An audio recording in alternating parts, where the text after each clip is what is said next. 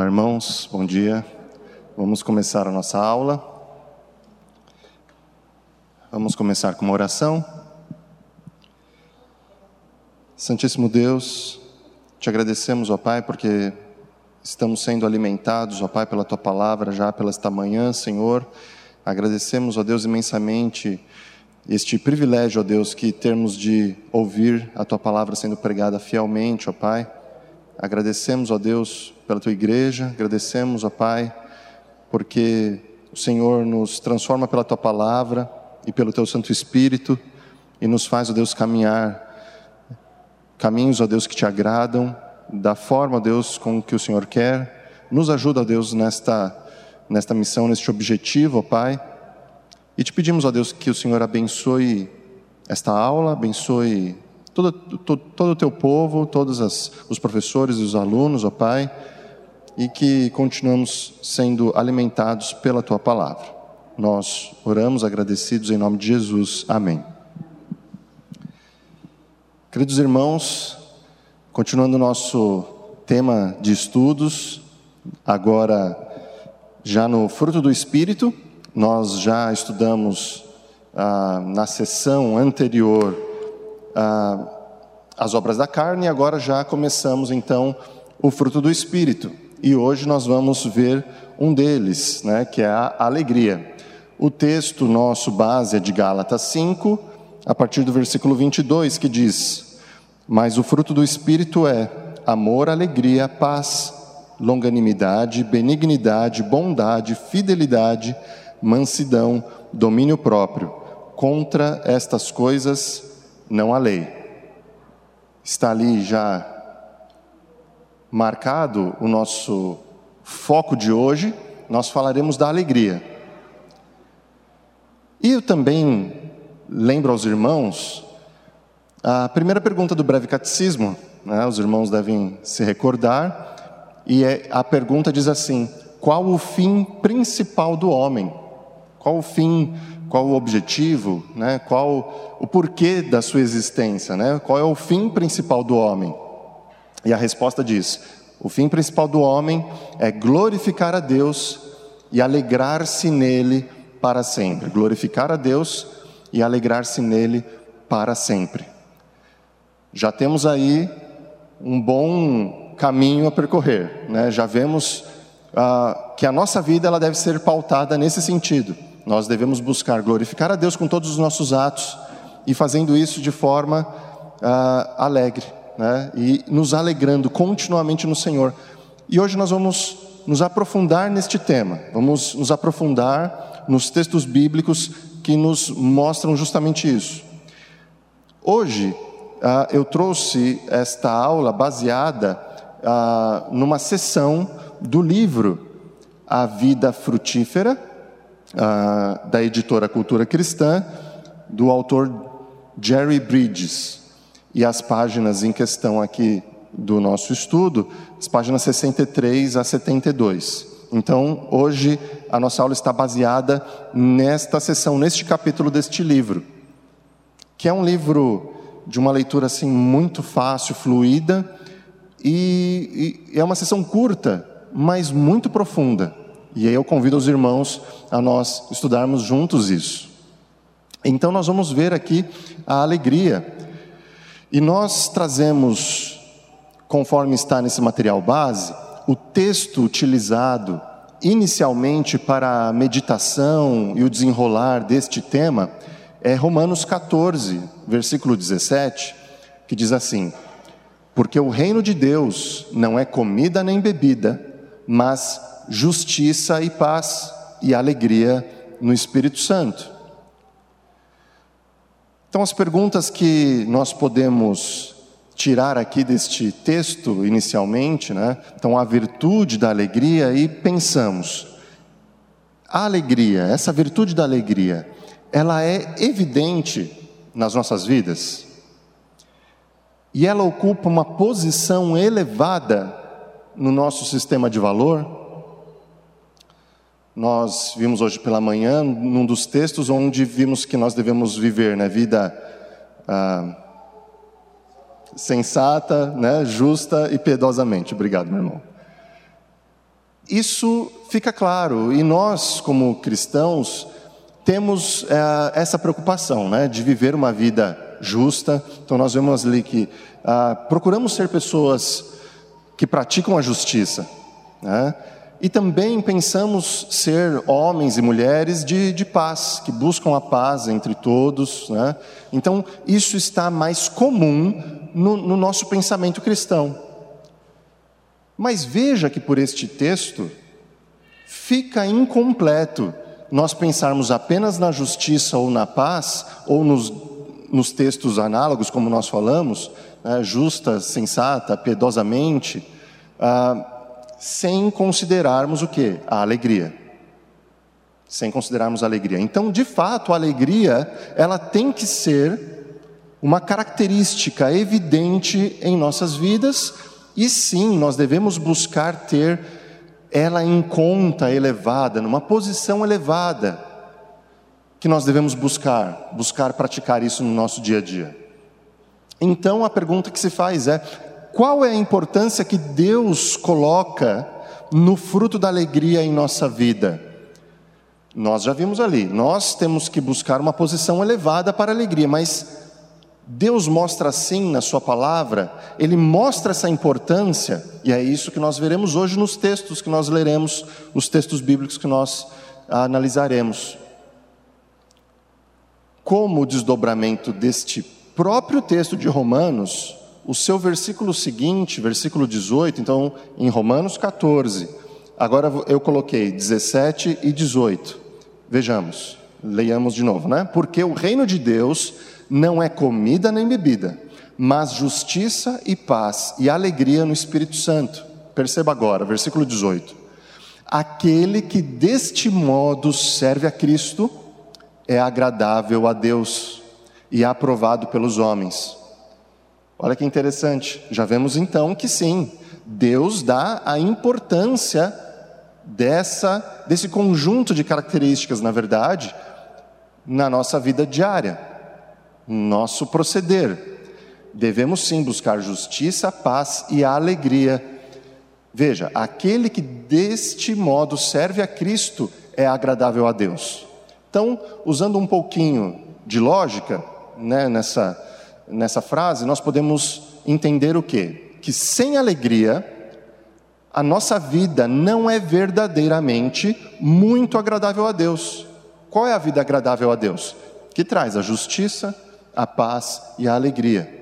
Então veja, se não traz a justiça, ela não é assim tão agradável a Deus. Se ela não traz a paz, também não é tão agradável a Deus. E da mesma forma, a lógica que nós estamos usando, que sem alegria, ela também não é tão agradável assim a Deus. Qual é a forma que agrada a Deus? Que vivamos de forma justa, em paz e alegres. E olha agora só esta frase. Na verdade, ah, duas ideias aqui ah, que nós temos neste tópico. Somente os cristãos têm razão para ser alegres, mas também é fato que todo cristão deve ser alegre. Olha só. Somente o cristão tem um motivo real para ser alegre. Comumente no mundo nós vemos pessoas que não são crentes alegres, né, felizes, é, exultantes aí no seu, né, na sua vida. Mas os irmãos conseguem perceber que normalmente esses motivos de, alegria são motivos passageiros, são motivos ah, mais fúteis, ah, ainda que nobres, ainda que eles possam se alegrar tanto quanto nós nos alegramos, por exemplo, com a nossa família, com a nossa saúde, né, com os bens que Deus nos dá, com as, né, as bênçãos que Deus nos dá, nós enxergamos assim, eles não, mas com os bens deles, com a riqueza, ah, enfim, com diversos motivos. Mas perceba que apenas o cristão tem a razão fundamental da sua alegria. Nós vamos chegar nesse texto bíblico, né? nós vamos caminhar até lá. Mas veja que somente este tem a razão. Estou me segurando aqui para não trazer já direto a resposta, eu quero que os irmãos caminhem comigo. Mas, normalmente, os ímpios, por mais que estejam alegres, momentaneamente, porque no momento em que eles perdem estes bens, a família, o trabalho, a saúde, a conclusão natural dessa catástrofe numa vida como essa é de desilusão, de tristeza e de praticamente encerramento da vida. Em casos mais drásticos, a pessoa se diz como não tendo mais motivo para viver, a sua alegria acaba completamente. Então a alegria deste mundo está nas circunstâncias e não tem uma raiz forte, que nós sabemos que está na palavra de Deus, e nós vamos entender isto, nós vamos analisar isso mais a fundo. Isso é essa primeira sessão aqui desta afirmação, né, que somente os cristãos têm a razão para ser alegres. Porém, meus irmãos, olha só o desdobramento. Mas também é fato que todo cristão deve ser alegre. Deve ser alegre. Vamos ver mais alguns detalhes. A verdadeira alegria cristã tanto é um privilégio como também é um dever. O texto bíblico de João 10, versículo 10, Jesus falando, ele diz assim: Eu vim para que tenham vida e a tenham em abundância. Até feito a observação ali, eu vim para que tenham, quem, quem tem, né, as suas ovelhas. Então, Jesus está falando ali do bom pastor, né, ah, que ele é o bom pastor. Então, eu vim para que tenham vida e tenham em abundância. Aqui não é apenas a vida, né, a vida que Deus nos dá, porque como ela seria em abundância? Deus nos dá uma vida, né? Então não faria sentido né, é, pensarmos desta forma, em, em quantificar a vida, mas sim aquilo que decorre desta vida verdadeira então nós podemos entender o quê? Que ele veio para que nossa vida possa estar cheia de alegria, cheia de alegria. E nós chegaremos no motivo desta alegria. Mas veja, nós temos que ter uma vida cheia de alegria. Por duas vezes em sua conversa com os discípulos, na noite da sua traição, Jesus referiu-se à alegria que desejava que eles tivessem. Um dos textos de João 17, 13, onde Jesus está orando ao Pai e pedindo para que abençoe os seus. E nesta oração ele fala: Mas agora vou para junto de ti, e isto falo no mundo, para que eles tenham o meu gozo completo em si mesmos. Jesus ora por nós, ora ao Pai, em nosso favor, pedindo para que Deus nos dê a alegria completa. Nós podemos ver isso neste texto. Então, de fato, a alegria ela é um privilégio e ela é um dever. Nós somos chamados para sermos alegres. Não podemos nos sentar e esperar que nossas circunstâncias nos façam alegres. Acabamos de fazer esse paralelo olhando para o mundo onde o mundo tem a base da sua alegria nas circunstâncias. Nós também teremos circunstâncias que nos farão alegres? Com certeza, de fato, Deus é muito bondoso para conosco e Ele nos dá alegrias infindáveis. Mas, veja, nós não somos alegres por causa das nossas circunstâncias, nós não vamos esperar as circunstâncias serem favoráveis para sermos alegres. Vejamos dois textos. O primeiro deles é de 1 Tessalonicenses 5,16. E veja que textos é, tão pequenos e tão objetivos. Primeiro é de Tessalonicenses que diz: Regozijai-vos sempre. Exige-se de nós que sejamos sempre alegres.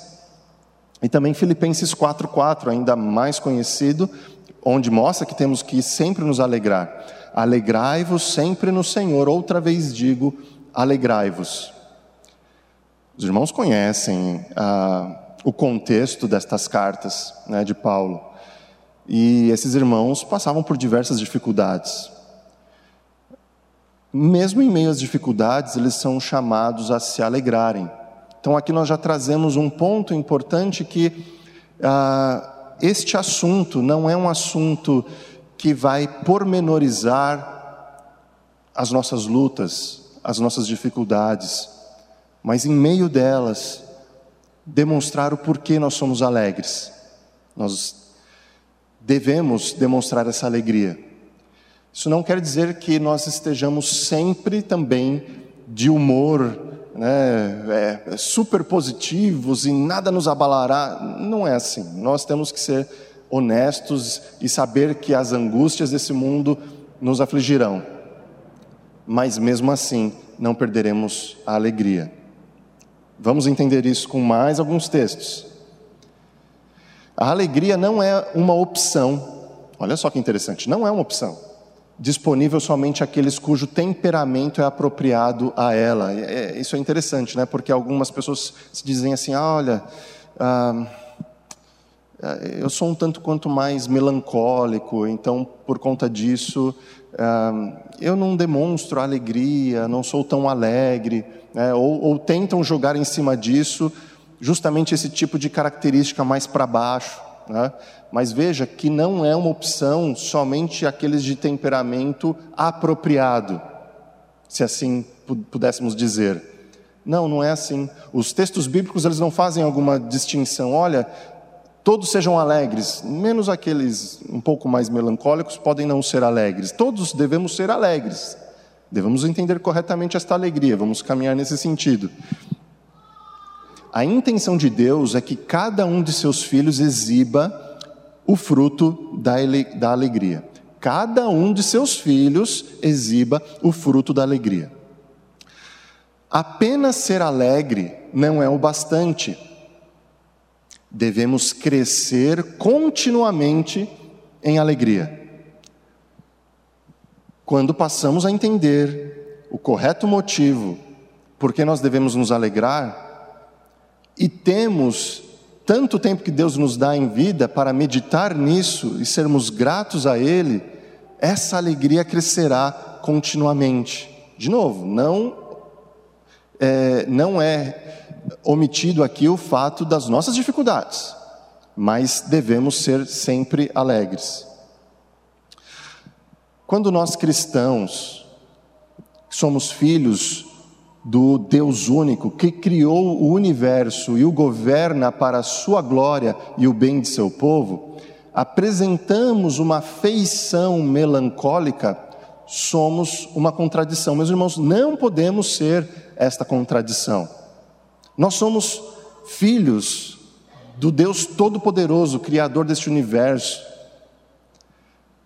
que rege de uma forma que nós nunca poderemos entender, sequer mensurar, mas é um Deus Todo-Poderoso, e somos filhos dele, ele nos, ele nos chama sermos seus filhos, pelos méritos de Jesus.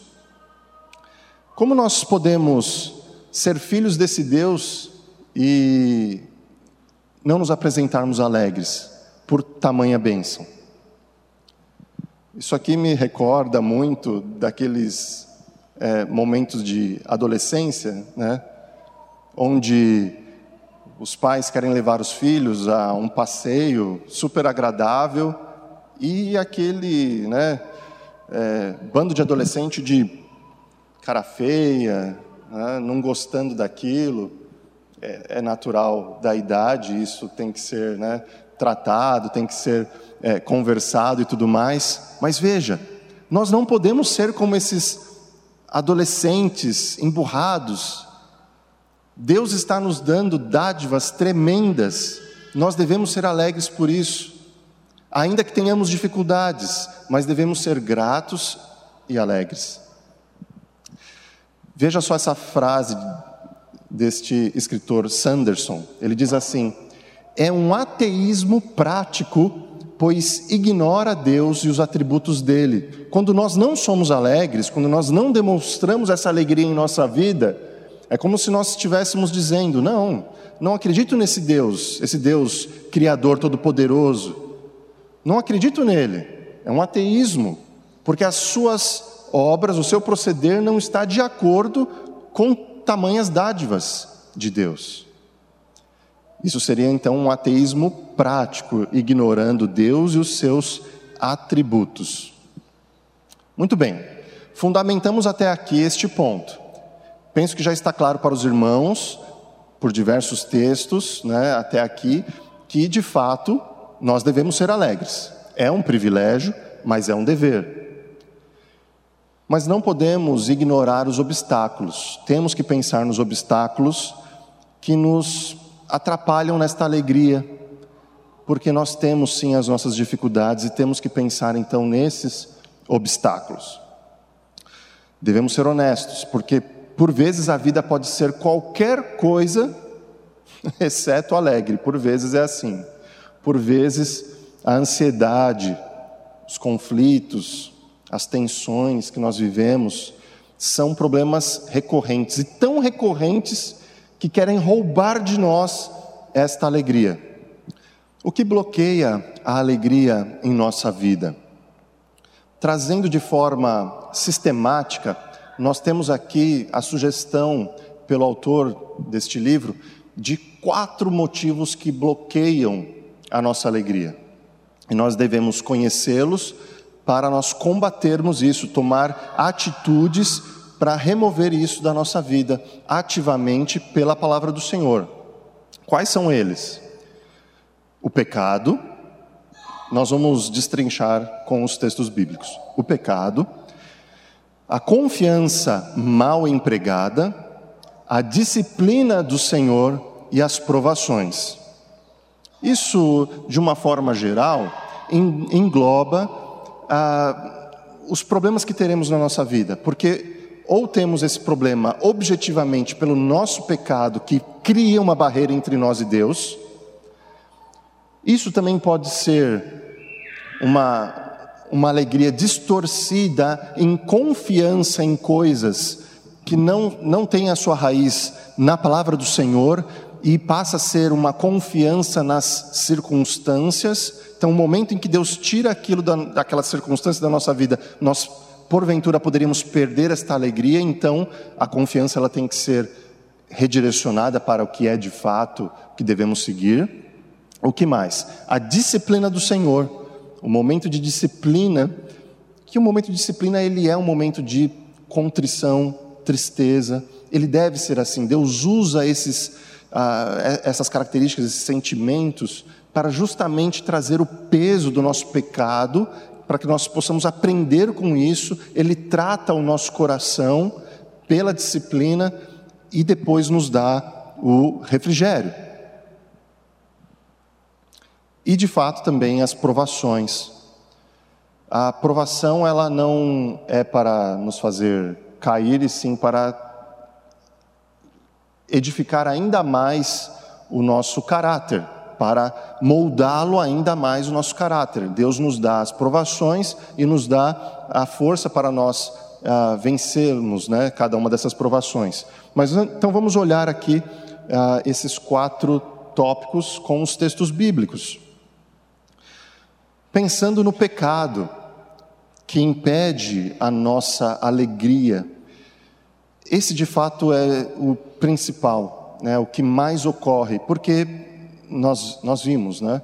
inclusive hoje pela manhã, nós somos salvos, né? nós já temos ah, a liberdade em Jesus para não sermos mais escravos do pecado, mas ainda somos influenciados por ele, pela nossa natureza decaída. Um dia seremos completamente livres né, disso, o dia que formos glorificados com Cristo, e aí poderemos é, viver completamente sem pecado. Por enquanto, ainda nesta vida, nós lutaremos com isso. E veja, nós temos que entender que a alegria, ela vem justamente do momento do confessar o pecado e receber o perdão de Deus. Eu trouxe dois textos, um deles é o Salmo 32, 3 a 5, que diz: Enquanto calei os meus pecados, envelheceram os meus ossos pelos meus constantes gemidos todo dia. porque a tua mão pesava dia e noite sobre mim, e o meu vigor se tornou em sequidão de estio. Confessei-te o meu pecado, e a minha iniquidade não mais ocultei.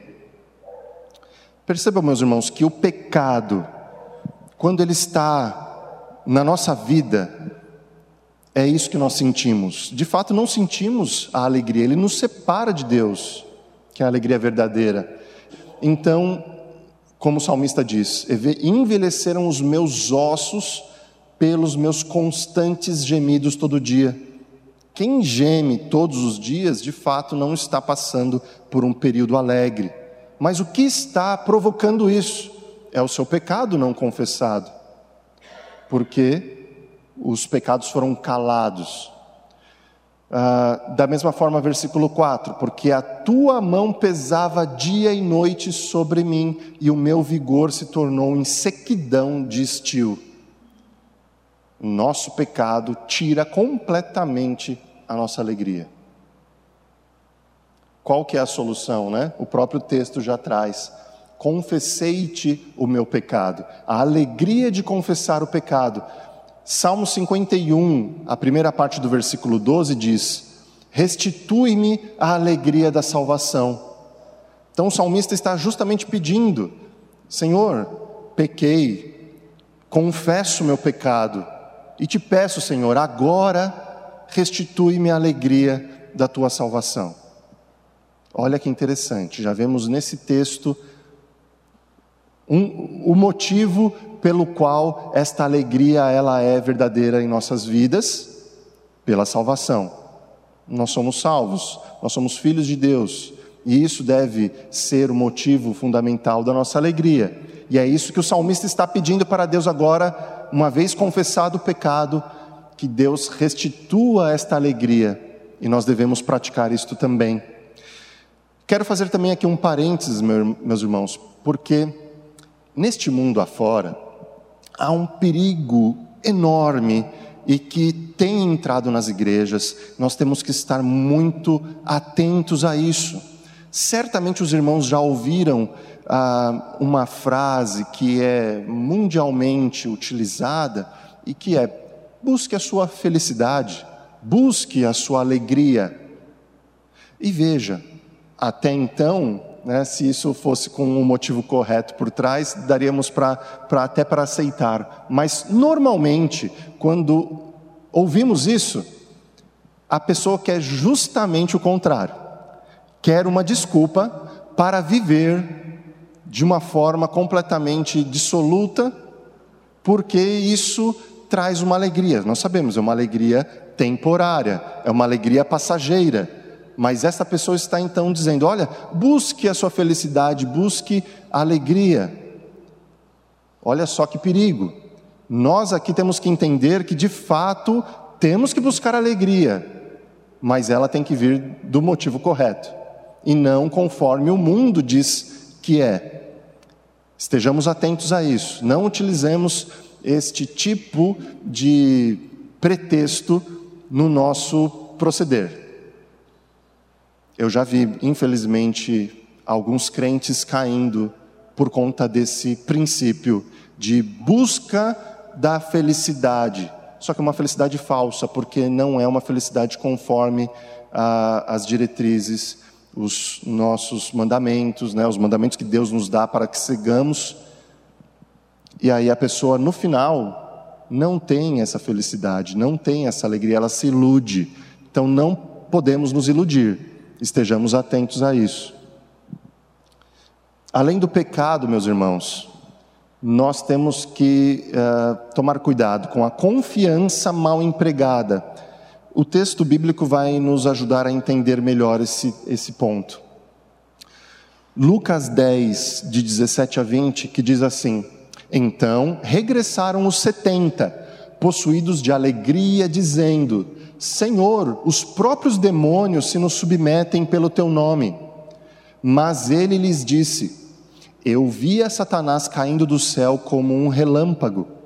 Eis aí vos dei autoridade para pisar de serpentes e escorpiões e sobre todo o poder do inimigo, e nada absolutamente vos causará dano. Não obstante, alegrai-vos, não porque os espíritos se vos submetem, e sim porque o vosso nome está arrolado nos céus. Jesus, sabiamente, trata o coração desses discípulos, para que não os deixes, ele, ele não os deixa pensar erroneamente, não deixa eles entenderem que a confiança deles, a alegria deles vem do, dos feitos miraculosos que aconteceram. Ainda que o Senhor tenha dado a eles autoridade para fazer esses milagres, não é nisso que tem que estar a alegria deles. Isso é algo que os alegra, sem dúvida. Nós nos alegramos com as bênçãos de Deus, no sentido de pregamos o Evangelho a alguém, e se alguém se converte, né, fomos usados como instrumentos de Deus nessa para a conversão desta pessoa, devemos nos regozijar com tamanha alegria e privilégio que Deus nos dá. Mas e o momento em que pregarmos o Evangelho a alguém este alguém não se converter, não seremos alegres? Perderemos a nossa alegria nesse sentido? A nossa confiança não deve estar no feito em si. Isso está nas mãos de Deus, da mesma forma que estes irmãos, aqueles 70 discípulos que foram ah, pregar o Evangelho e eh, puderam vivenciar esses milagres, não podiam se alegrar por confiança nesses milagres. Então veja o que Jesus diz aqui no versículo 20: Não obstante, alegrai-vos, não porque os espíritos se, sub, se vos submetem, e sim porque o vosso nome está arrolado nos céus. Esse é o motivo da alegria, este é o motivo. Nós devemos nos alegrar, meus irmãos, porque nós fomos salvos. Restitui-me a alegria da tua, da tua salvação a salvação que nós temos em Jesus. Nós devemos nos alegrar porque o nosso nome está arrolado nos céus. E aqui nós podemos entender por que então as circunstâncias não são capazes de quebrar essa nossa alegria. Se perdermos a nossa vida, fecharemos os olhos aqui, abriremos na presença do Senhor, não perderemos a nossa alegria.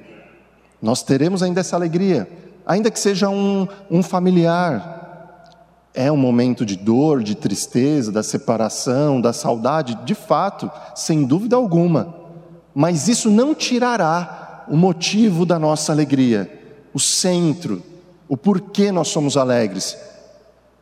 Se esse familiar ainda for um, uh, um eleito, ainda mais alegria ainda, porque o encontraremos no porvir. Nosso nome está rolado nos céus. Perdemos o emprego, perdemos a saúde, perdemos o sustento, enfim, as mazelas que ocorrem na nossa vida. Mas o nosso nome está rolado nos céus. Esse é o motivo da nossa alegria. Então, meus irmãos, quando nós começamos a raciocinar e pensar que não há circunstância que possa tirar o nosso nome uh, dos céus, que está rolado nos céus, não há motivo de perdermos a nossa alegria. Ficaremos tristes, ficaremos ah, saudosos com alguém que se parte, né, que, que, que parte, que Deus o chama, mas no fundo não ficamos desolados completamente. O Senhor mantém a alegria em nossas vidas. Certamente os meus exemplos aqui não retratam por completo uh, esses pontos, mas os irmãos já perceberam pelo texto bíblico, não porque eu estou dizendo, mas pelo texto bíblico, é, justamente o motivo da nossa alegria, porque o vosso nome está arrolado nos céus. A alegria de ter o nome arrolado nos céus. A disciplina do Senhor. Nós já dissemos, meus irmãos, que a disciplina do Senhor é um momento é, de bastante contrição. Nós podemos ver por esses dois textos de Hebreus que eu trouxe aqui, ambos no capítulo 12, capítulo 12 de Hebreus, que ele diz assim, versículos de 1 a 3: Portanto, também nós, visto que temos a rodear-nos tão grande nuvem de testemunhas, desembaraçando-nos de todo o peso e do pecado que tenazmente nos assedia, corramos com perseverança a carreira que nos está proposta, olhando firmemente para o Autor e Consumador da fé, Jesus, o qual, em troca da alegria que lhe estava proposta, suportou a cruz, não fazendo caso da ignomínia, e está sentado à destra do trono de Deus. Considerai, pois, atentamente aquele que suportou tamanha oposição dos pecadores contra si mesmo para que não vos fatigueis desmaiando em vossa alma. Quando Deus nos disciplina, nós sofremos esse peso todo da mão de Deus sobre nós. E nós temos que pensar que temos pecados a serem confessados, como nós vimos já há dois slides anteriormente, devemos nos livrar desses pecados, e como o texto diz ali, desembaraçando-nos de todo o peso. Então, entendendo que essas atitudes pecaminosas em nossas vidas, isso não tirará nossa salvação, nós não perderemos a salvação, mas eles são pesos em nossa vida que nos atrapalha na nossa, na nossa jornada né, com Deus. Então, desembaraçando-nos de todo o peso e do pecado que tenazmente nos assedia, aí nós podemos correr então é um momento em que Deus faz a cada um de nós refletirmos nisso, refletirmos no, no peso do pecado e por que nós devemos então abandoná-lo. E aí sim, entendemos isso, podemos correr na, na, na jornada cristã, juntamente com Cristo. Mas veja só, versículos 5 e 7 do mesmo capítulo de Hebreus 12 nos mostra por que isso acontece em nossas vidas. Filho meu, não menosprezes a correção que vem do Senhor, nem desmaieis quando por ele és reprovado. Porque o Senhor corrige a quem ama e açoita todo filho a quem recebe. E para a disciplina que perseverais, Deus vos trata como filhos, pois que filho há que o pai não corrige? Este capítulo de Hebreus nos mostra justamente isso, que mesmo em meio à disciplina do Senhor que nos destrói praticamente, nós não perdemos a alegria, porque sabemos que é o nosso Pai que está nos corrigindo e Ele nos ama, e Ele quer nos trazer para o caminho correto. E sabermos que o Pai nos ama é algo que nos enche de alegria, por mais que o momento seja de dor seja de fato de contrição.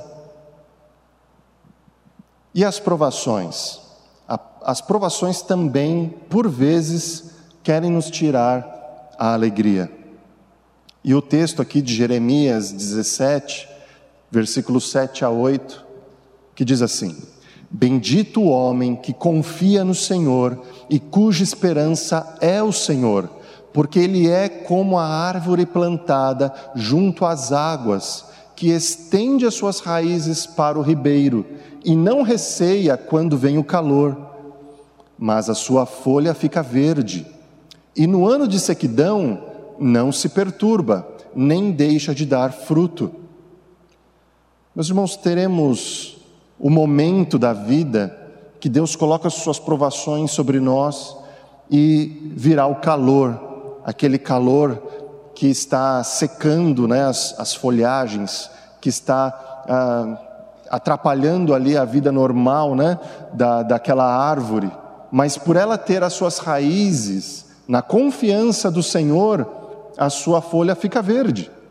Então nós venceremos a provação ilustrada aqui pelo calor. Ainda na mesma analogia, no ano de sequidão, então quando faltar ali a água não se perturba nem deixa de dar fruto. Então, nem mesmo as provações, meus irmãos, podem nos tirar a verdadeira alegria. Então são esses quatro, os quatro grandes motivos, por assim dizer, que, posso, que podemos sistematizar como aquilo que nos tira, obstáculos da alegria. Então caminhamos para as, a, para as aplicações práticas, justamente fazendo então o contraponto desses quatro é, motivos. Então, o pecado, a confiança mal empregada, a disciplina do Senhor e as provações. Qual deve ser a nossa prática nisso? Contra o pecado, devemos confessar e abandonar o pecado.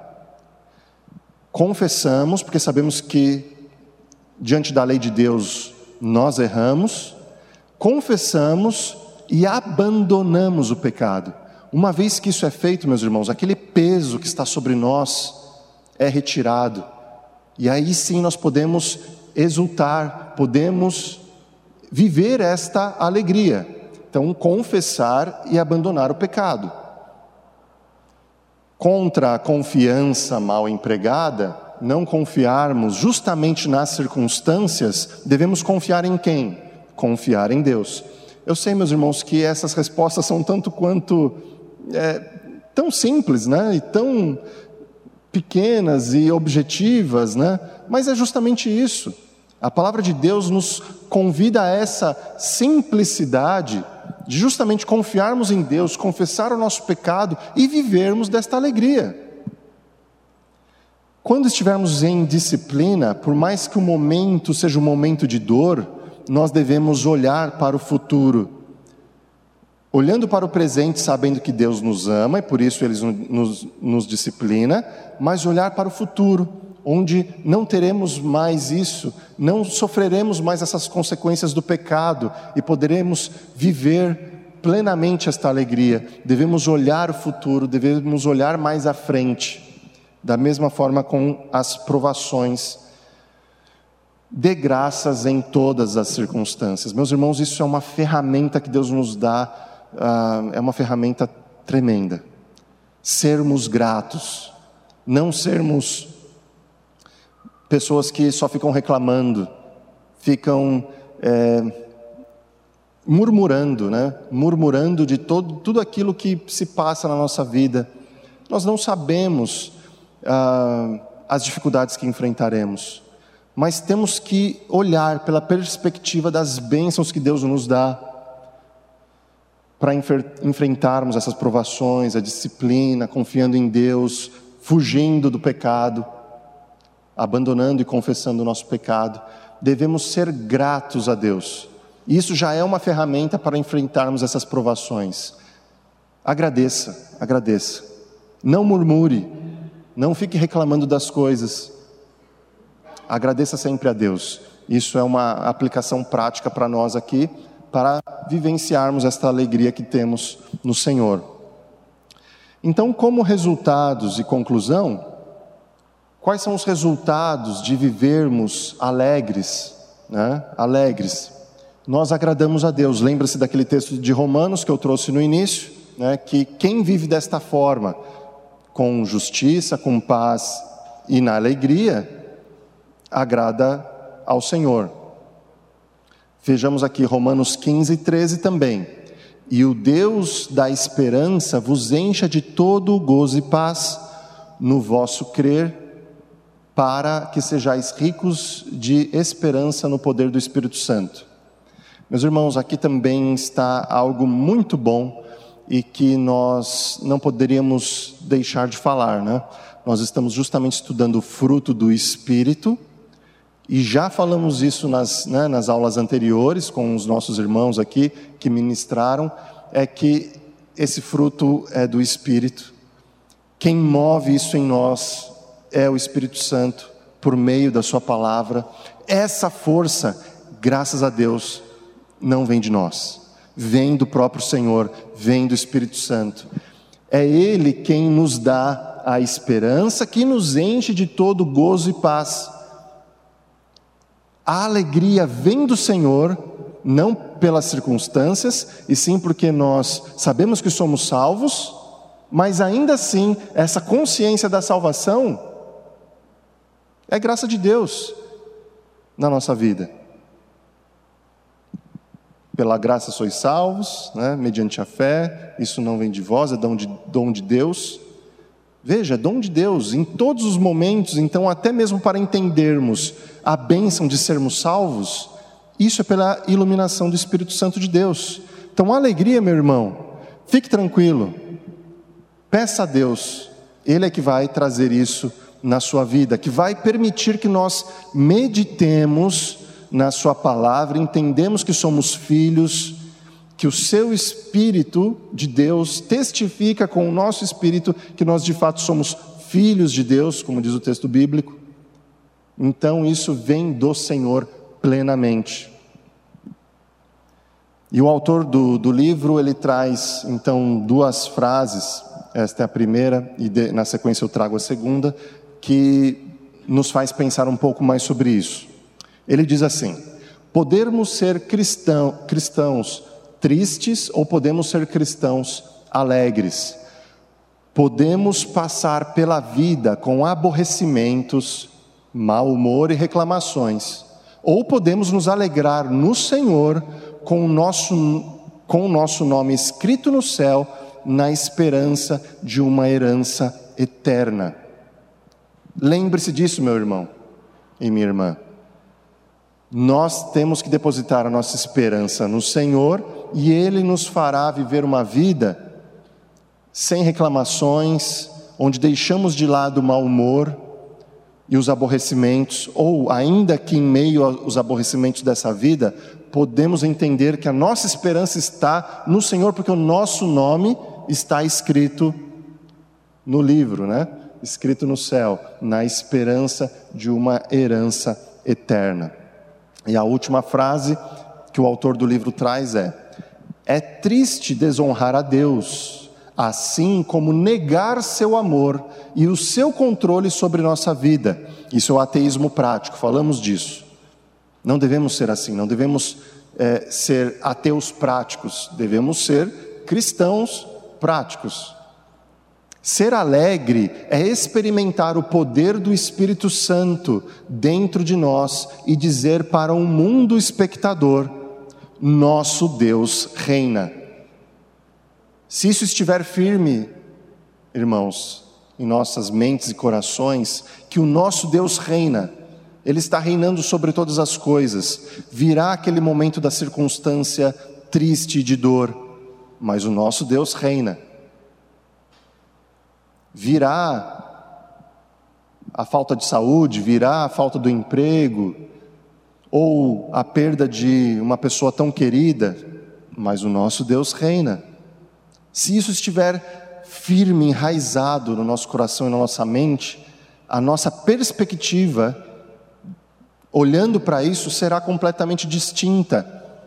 Mesmo em meio a um momento de dor, o nosso Deus reina, Ele é bom, sempre Ele é bom e Ele sempre nos abençoa, e por isso nós podemos ser alegres. Essa é a verdadeira alegria, não é aquela alegria pelas circunstâncias, né? aquela, aquele cântico que nós aprendemos, né? Não olhe as circunstâncias, não, não, não, olhe o seu amor, não me guie por vistas, alegre estou, não é mesmo? Lembre-se, meus irmãos, a nossa alegria está no Senhor tenhamos a nossa esperança sempre firmada nele e vamos enfrentar as dificuldades deste mundo, mas de uma forma sabendo que Deus reina sobre todos, em todos os momentos, sermos gratos por isso. Ok? Meus irmãos, alguma dúvida? Contribuição, por favor, fiquem à vontade. Mesma contribuição, André. Na verdade, a alegria que, nós, que é esse fruto do Espírito, ele está ligado ao contentamento, né? E o contentamento, segundo o dicionário da língua portuguesa, é o estado de uma pessoa feliz e satisfeita. Então, quando nós estamos felizes satisfeitos em Deus, por tudo que Ele já fez por nós e pelo que Ele ainda fará por nós, como nós vimos hoje na, na pregação, já nos salvou, ele virá buscar-nos, nós temos que ser felizes, nós temos que ser alegres e temos que estar plenamente contente neles. Então, esse fruto da alegria está ligado ao nosso contentamento.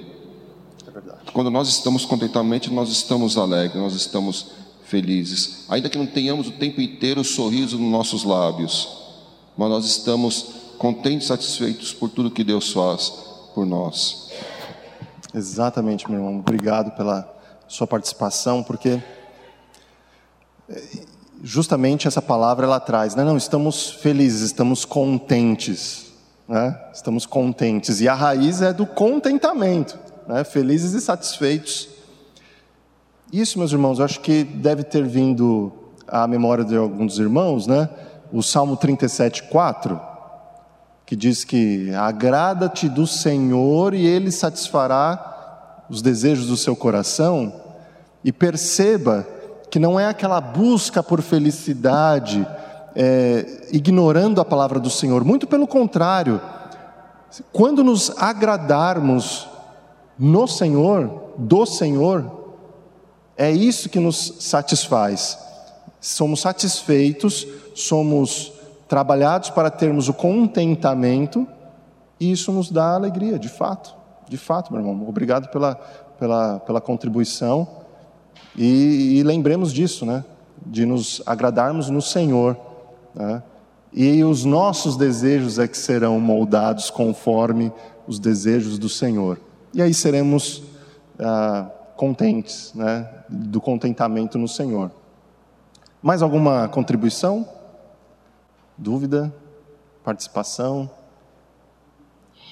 É, às vezes o mundo, as pessoas que nos cercam não entendem essa alegria, porque eles nos olham e falam assim: nossa, como pode estar alegre num momento como esse?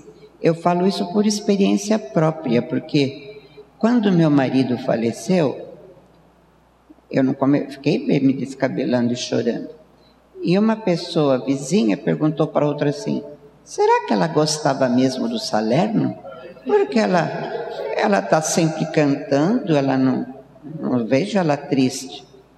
E aí a pessoa falou, não, ela gostava. Aí essa pessoa falou para mim a opinião da outra. Eu falei assim, olha, se eu ficar chorando e me descabelando, ele vai voltar? Não.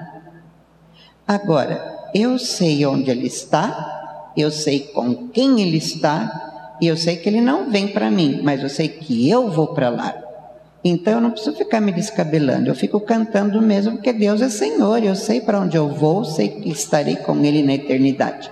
Então não vou ficar me descabelando nem chorando. Quer dizer, a pessoa, por ver que eu, é lógico, meu semblante era triste, era, mas eu estava cantando, eu, porque eu tenho mania de cantar, quem me conhece sabe que eu canto o tempo todo.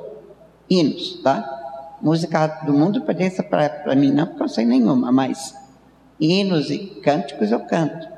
E eu canto lavando louça, varrendo, seja lá o que for. E eu acho que dele passar na minha porta, eu varrer no quintal, cantando e tudo mais, acho que essa pessoa achou que eu não gostava do meu marido.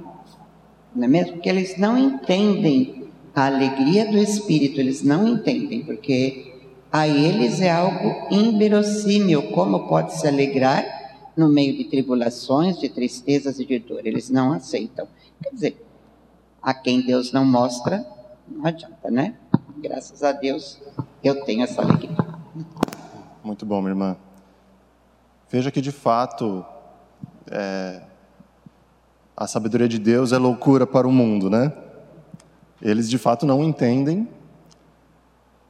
Aqueles que Deus assim permite, em um momento tão difícil que foi para a senhora, para a sua família, mas Deus pode utilizar este momento como instrumento na vida de outra pessoa, para justamente meditando nessa situação, poder entender que, opa, então se ela, mesmo ainda entristecida, ainda tem alegria, é porque essa alegria não está em algo aqui deste mundo, né?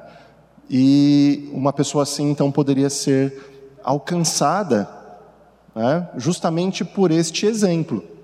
Então, Deus pode se utilizar justamente destes momentos onde nós demonstramos a nossa alegria, que não está depositada nas circunstâncias, e a pessoa querer entender, buscar, por que, que então ela é alegre?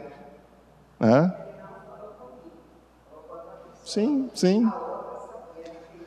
Isso pode ocorrer, inclusive, nós sem sabermos. Sim, sim, exatamente, exatamente. Mais alguma contribuição, irmãos? Eu não sei se eu fico é, olhando de novo o capítulo 12 de Hebreus, né, no versículo 2, que fala: olhando firmemente para o Autor e Consumador da fé, Jesus, o qual, em troca da alegria que lhe estava proposta, suportou a cruz, não fazendo caso da ignomínia, e está sentado à destra do trono de Deus. Então eu fico, não sei se eu estou certa nessa associação, presbítero. Por favor, me, me fale. Se eu, é, me lembrou do galardão. Não quero comparar com a obra do nosso Senhor Jesus Cristo, mas é, muitas pessoas já fui, eu mesma já me questionei, né? Porque a questão do galardão é uma alegria. Sabemos que é, não está errado em é, pensarmos no galardão, em é, remindo o tempo aqui, né? Pedindo as misericórdias de Deus, né? Nem sabemos o que seria esse galardão, mas ele fala abertamente na, na palavra. E eu não sei, me chamou a atenção que nosso Senhor, o qual em troca da alegria, a, a, não sei se é erro de tradução, o que, que é, mas aqui fala, né? É, eu não sei, eu não estou bem certa nessa associação sim, que eu estou fazendo. É, é, é, mais uma pergunta, né? Mas me remeteu ao uh, estarmos à vontade em pensarmos também no galardão que é motivo de, de alegria. Como vai ser, como será, a Bíblia acho que não deixa muito claro, né? Mas é, eu não sei se eu estou fazendo uma associação certa. De, deixa eu dizer aqui, minha irmã. Esse texto ele é interessante de ser analisado pelo seu contrário que fica mais claro.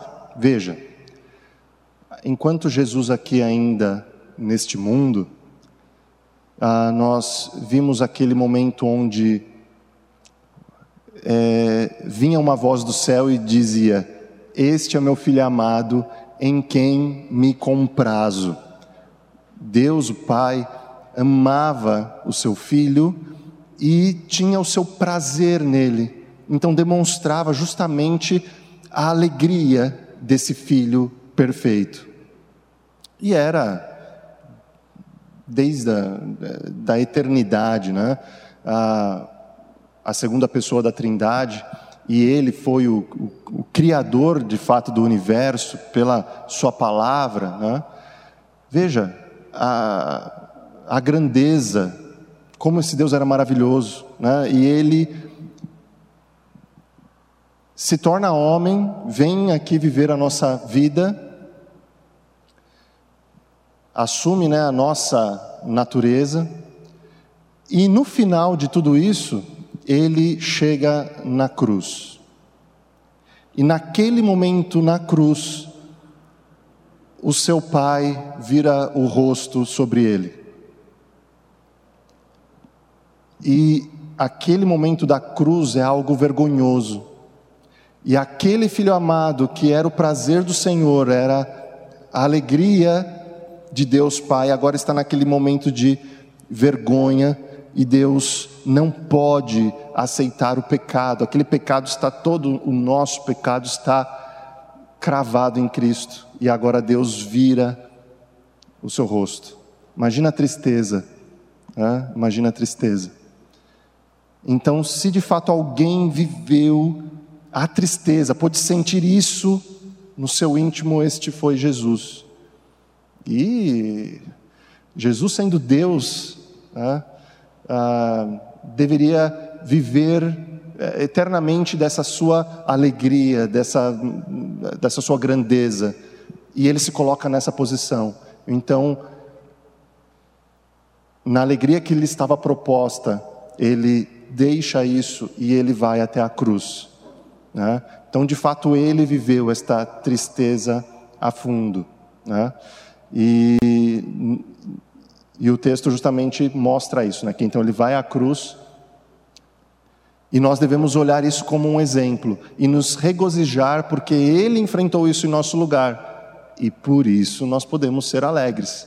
Por isso podemos nos desembaraçar das coisas que estão nos prendendo nesse mundo passageiro, que por, por muitas vezes nós damos tanta atenção a estas coisas é, temporais, é, e devemos então viver uma vida de forma diferente. Então, vivenciando de fato a alegria desta salvação, porque Ele foi ali imolado naquela cruz em nosso lugar. É, então, de fato, isso é que nos alegra, né? E por isso as circunstâncias vêm e não nos abalam, nos entristecem momentaneamente, ficamos ali, né? Mais fechados, um pouco contritos, porém isso não apaga de forma nenhuma a nossa alegria, a alegria verdadeira. Mais alguma dúvida, irmãos? Contribuição? Comentário? Muito bem. Então vamos encerrar a nossa aula por aqui. Vamos orar mais uma vez.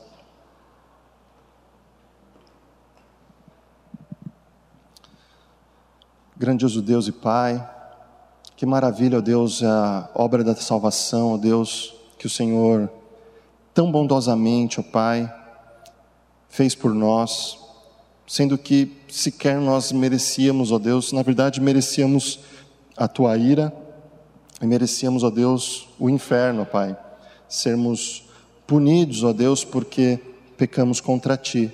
Mas o Senhor, nós não entendemos, ó Deus, mas o Senhor nos chama para sermos teus filhos nós não podemos, ó Deus, sequer mensurar isso, ó Deus, esta tamanha bênção, mas queremos viver, ó Deus, para te agradecer, ó Pai. Agradecer por tamanha bênção em nossa vida, a bênção, ó Deus, da salvação, de sermos agora chamados por teus filhos.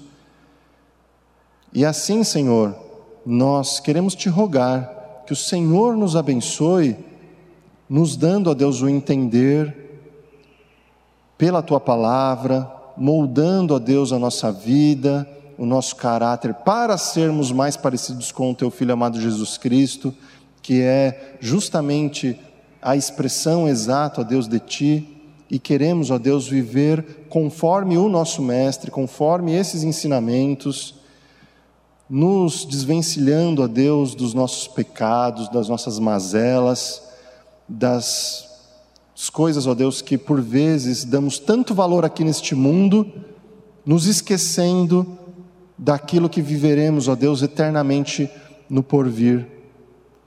Nos ajuda, Senhor, a praticarmos, ó Deus, a tua palavra, a vivermos assim, Senhor, e expressando, ó Deus, em nossa vida a alegria que é a alegria da tua salvação por nós, ó Deus, o sacrifício de Jesus por nós, e que isso, ó Deus, permeie, ó Deus, todos os nossos atos, as nossas palavras, que sejamos pessoas, ó Deus, agradáveis uns com os outros aqui, diante dos nossos, do, do, do nosso próximo, e que a nossa vida também seja agradável a Ti, Senhor. Nós rogamos estas bênçãos não por nenhum merecimento nosso, como já aqui já o dissemos, ó Deus, mas nos méritos de Cristo Jesus, o nosso Senhor e Salvador, no nome de quem oramos. Amém.